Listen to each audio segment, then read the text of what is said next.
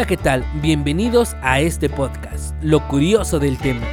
Yo soy Samuel Farías de Consciente 2K y en este podcast estaremos hablando de motivación personal, rupturas amorosas, depresión, series y un sinfín de temas, así como cosas personales y cosas de la vida. Recuerda dejar tus comentarios y mencionar qué temas quieres que hablemos para que el ambiente de este podcast se vuelva más chido. Comenzamos.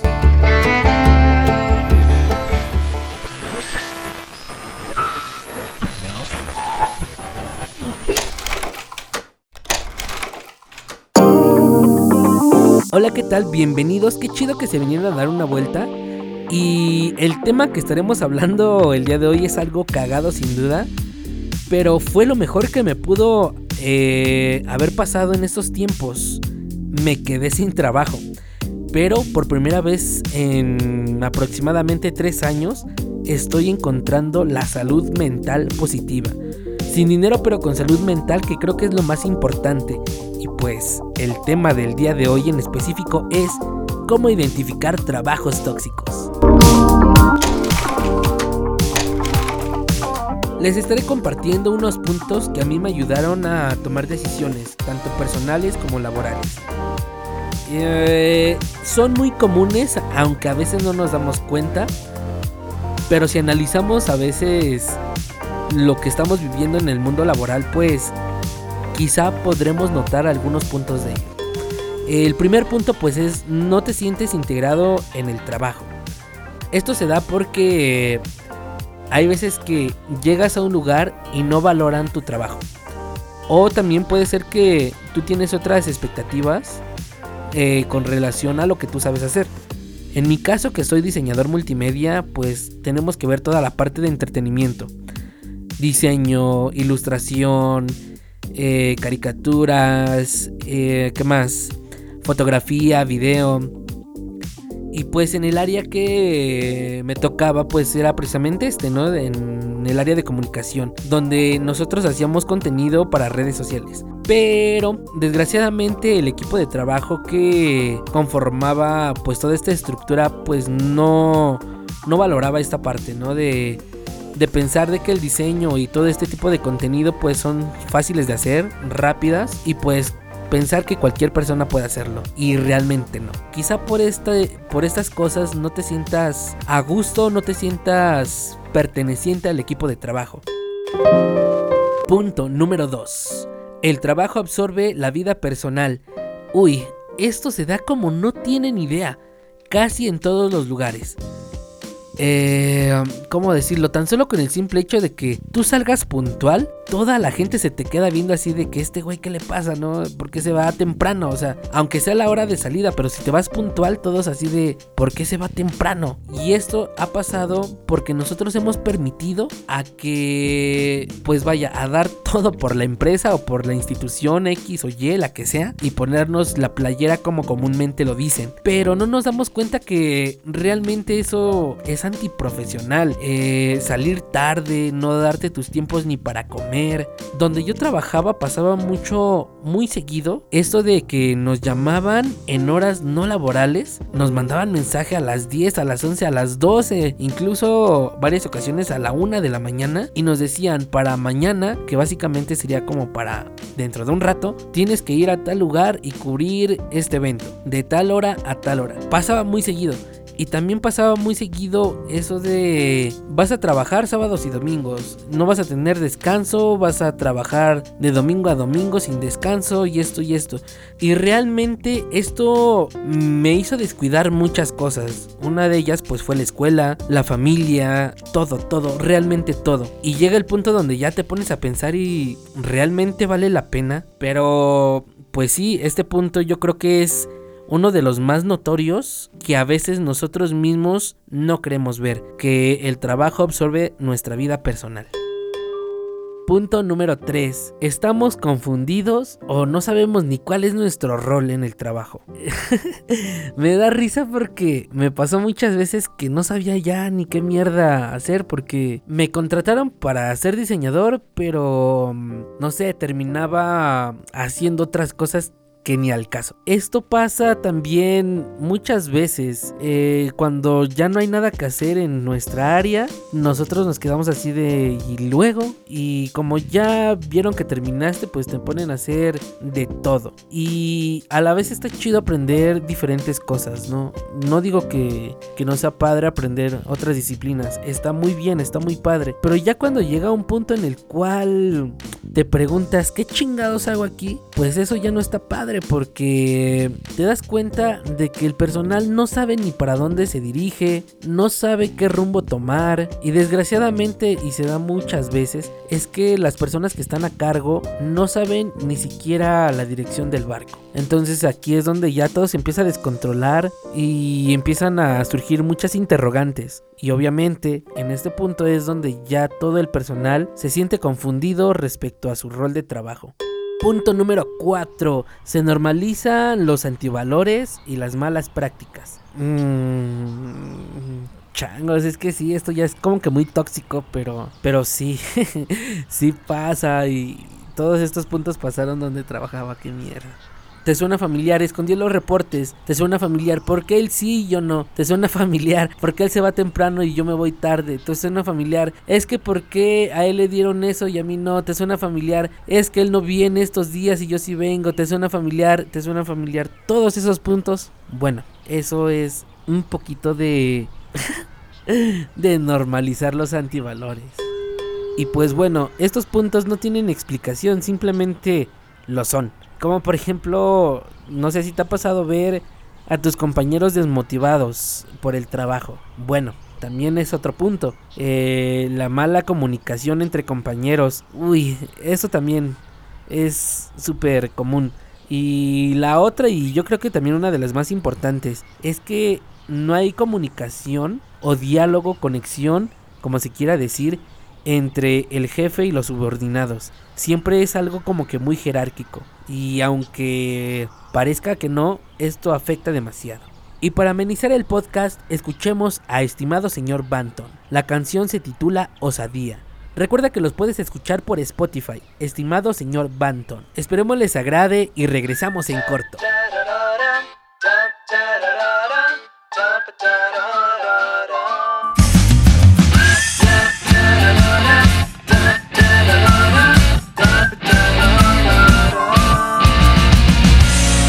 Hace falta ser valiente para comprender que se vive solo un paso a la vez y no se puede retroceder. Oh no, el camino no se puede recorrer una segunda o tercera vez. Pasos no me dejarán volver.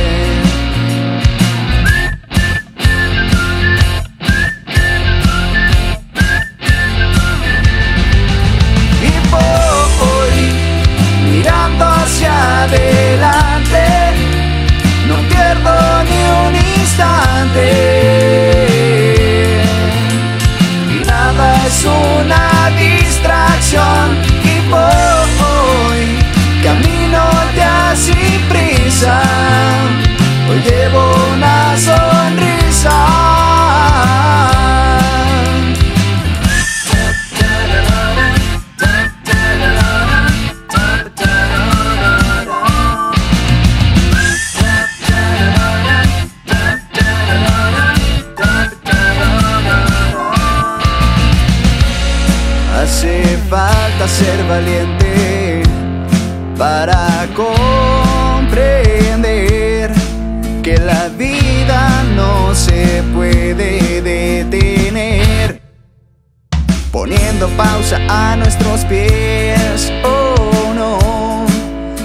Nuestras huellas pueden desaparecer, aunque camine más lento que ayer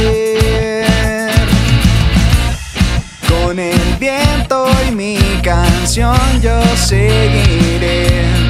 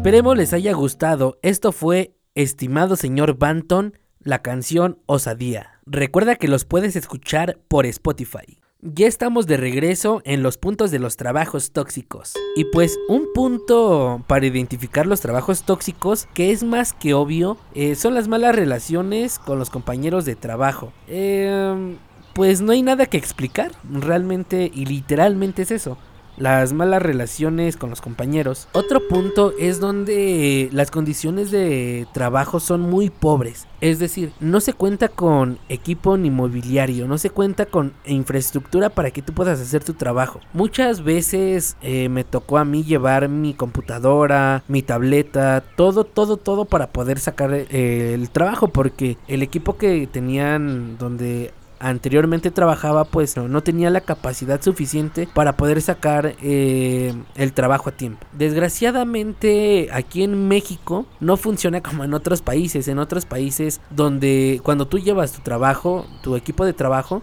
tú puedes cobrar un extra como renta de equipo. Aquí en México no pasa. Y si pasa, son en lugares muy ultra contados. Pero sí, debes de identificar también esta parte, ¿no? Donde te den, pues, por lo menos lo básico para sacar el trabajo.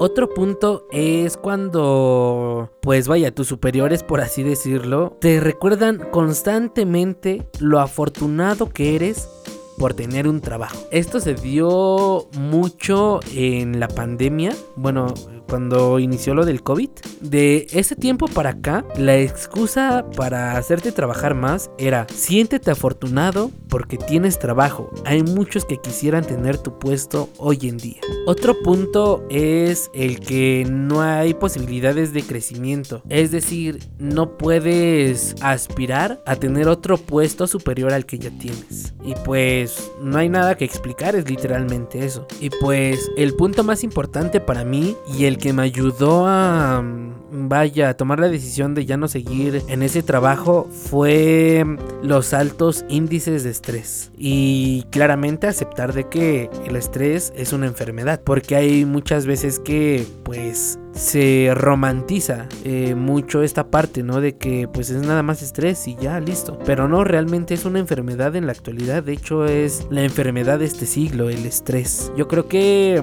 me di cuenta de esto ya porque me empezó a dar gastritis, me enfermé, me puse triste, dejé como que mis sueños y aspiraciones a otras cosas a un lado solo por estar en, en este mundo laboral que no me sentía ni siquiera lo más mínimo identificado en ella.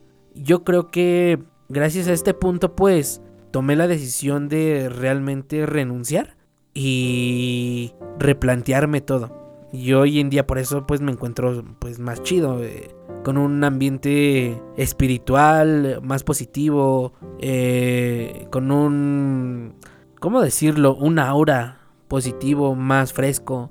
Me siento feliz, aunque ya no cuento con esos recursos, pero me siento bien. Gracias a estos puntos que les menciono, pues me ayudó a tomar decisiones. Y yo creo que una de las más difíciles fue a renunciar. Pero esto también me ayudó a tener salud mental, aprender a valorar lo que sé hacer y a valorar mi trabajo. En pocas palabras, a valorar lo que sé, eh, mis conocimientos. Eh, también me ayudó a entender que el estrés es una enfermedad que muchas veces se romantiza, pero pues no debería de ser. Eh, me ayudó a arriesgarme, a tener clientes, a generar trabajo como freelance trabajo independiente y me di cuenta que yo estaba perdiendo la oportunidad de tener varios clientes porque nunca tenía tiempo para tomar estos trabajos porque siempre estaba estresado, siempre estaba mal. Y también me ayudó mucho en la escuela a subir mis calificaciones, a obtener diplomas, reconocimientos y pues yo creo que tomar la decisión, esa decisión fue la mejor que pude haber tomado porque me estoy dando cuenta que existe un mundo de, posibilidades allá afuera. Y pues creo que lo más importante de todo esto empecé a tener más tiempo para mí y es por eso que estoy aquí grabando este podcast. Y pues escuchemos otra canción titulada El Perder de nuestros amigos de Cap. Los puedes escuchar en Spotify como KAAB Cap.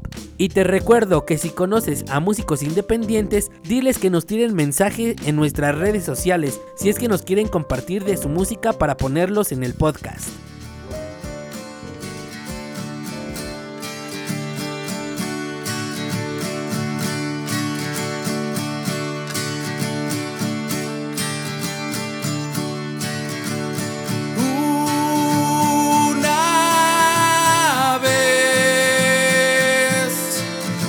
morir.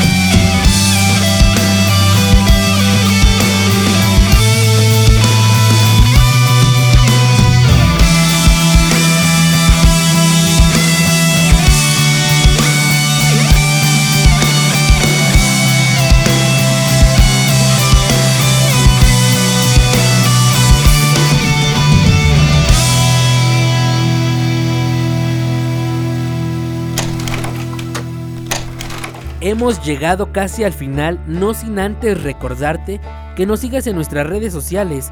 En Facebook e Instagram estamos como Consciente 2K, donde podrás comentar de qué quieres que hablemos en los próximos podcasts y donde próximamente estaremos haciendo una rifa para dibujarte en caricatura. Y a mí me puedes seguir en Instagram personal como SamuFresh95. Y es todo por hoy, muchas gracias por acompañarnos en este podcast lo curioso del tema. Nos despedimos con esta canción de nuestros amigos de la Timbal All Stars con la canción Ansias de Amarte. Hasta la próxima.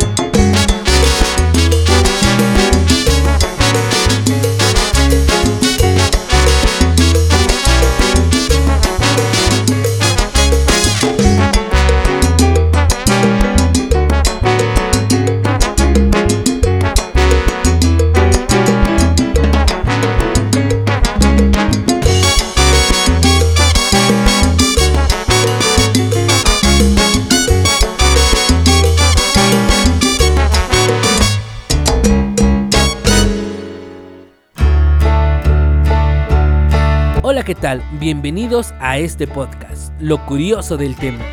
Yo soy Samuel Farías de Consciente 2K y en este podcast estaremos hablando de motivación personal, rupturas amorosas, depresión, series y un sinfín de temas, así como cosas personales y cosas de la vida.